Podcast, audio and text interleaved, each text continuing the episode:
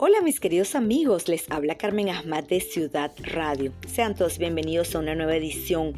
Síganos en nuestras redes sociales, arroba Carmen Ahmad-M y arroba Ciudad Radio 18 trayéndoles la mejor información en materia de entretenimiento, farándula, espectáculos, curiosidades, temas de actualidad y mucho más.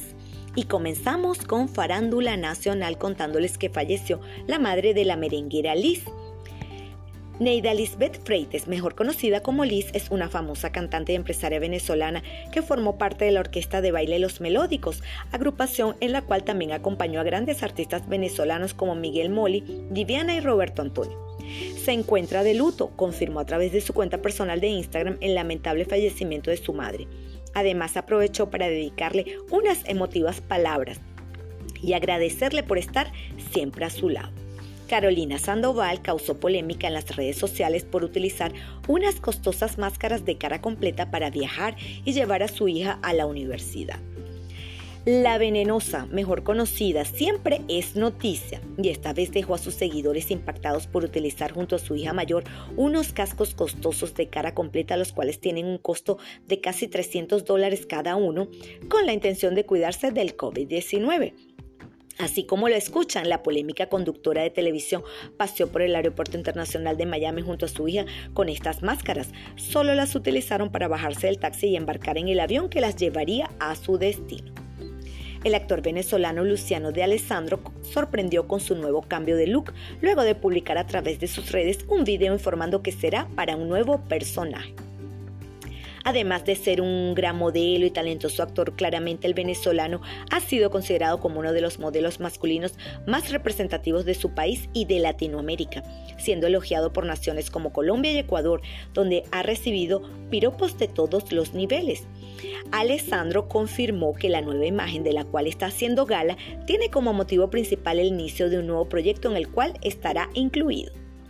Jenny Ross Rosales Lorena, directora del certamen Sanville Model, ha sido el centro de atención de todos los medios nacionales por su detección, luego de ser acusada por tener vínculo con una red de explotación sexual. Hace varios días, el fiscal de la República, Tarek William Saab, anunció que Rosales fue capturada en el Aeropuerto Internacional Simón Bolívar de Maiquetía, en el estado Vargas, cuando se disponía a viajar hacia República Dominicana.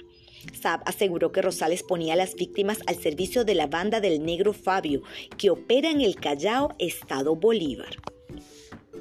En materia de farándula internacional, eh, habrá una segunda parte. J-Lo y Alex Rodríguez salen a cenar juntos después de la ruptura.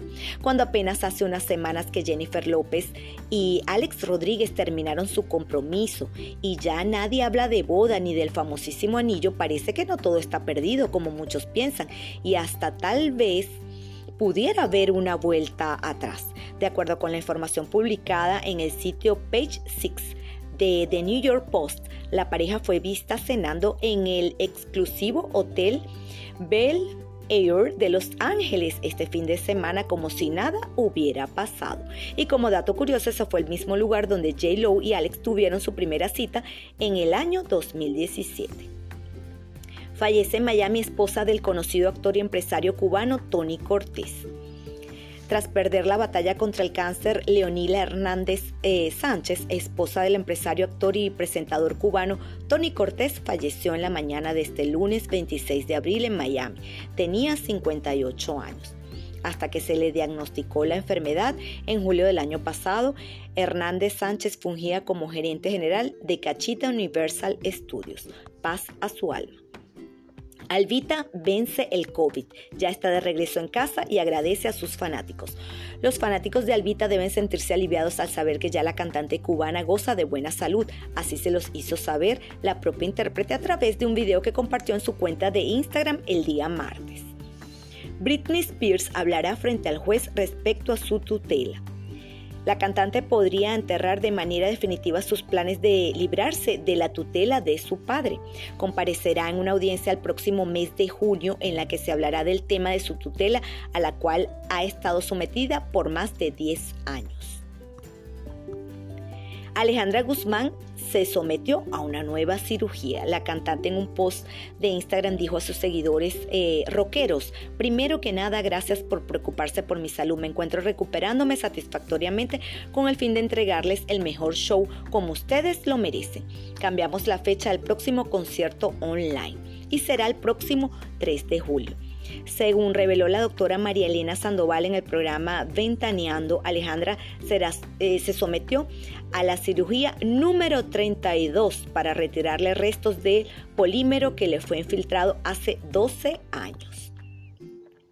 Y en materia de entretenimiento les cuento las películas y series más vistas de Netflix en el mundo. Comenzamos con las series. Les cuento que varias de esas series están Gambito de Dama, la saga Winx, ¿Quién mató a Sara? El baile de las luciérnagas, Cobra K, Umbrella Academy. Estas son algunas y de las películas más vistas están Criminales en el Mar, La Vieja Guardia, eh, ha descubierto mi primer beso, el día del sí, crónicas de Navidad, la otra Missy, el hoyo, super niños, entre otras. En materia de noticia nacional, les cuento que el eh, escritor Willie McKay fue acusado de abuso sexual. Así es, las declaraciones de McKay se dieron luego de que varias jóvenes denunciaran que habían sido abusadas por él. McKay reconoció los casos y pidió perdón a sus víctimas. A Pia, mi víctima, mi perdón más rotundo, así lo dio a conocer y horas más tarde eh, se suicida este escritor venezolano tras denuncia por el abuso sexual. El escritor venezolano afincado en Buenos Aires, Argentina, se suicidó este jueves precipitándose desde un noveno piso, después de ser denunciado por varios casos de abuso sexual en Venezuela, donde la Fiscalía abrió una investigación que afecta además a otros populares personajes del mundo de la cultura del país caribeño. Eh, la noticia del suicidio del escritor de 40 años de edad fue confirmada por la policía argentina que constató que en el patio del primer piso del edificio en el que se suicidó había un hombre tirado sin signos vitales. Y eh, contándoles un poco de novedades, hablaremos de un niño de 12 años en Carolina del Norte que usó el tiempo de inactividad que tuvo durante la pandemia para tomar algunas clases adicionales en la escuela.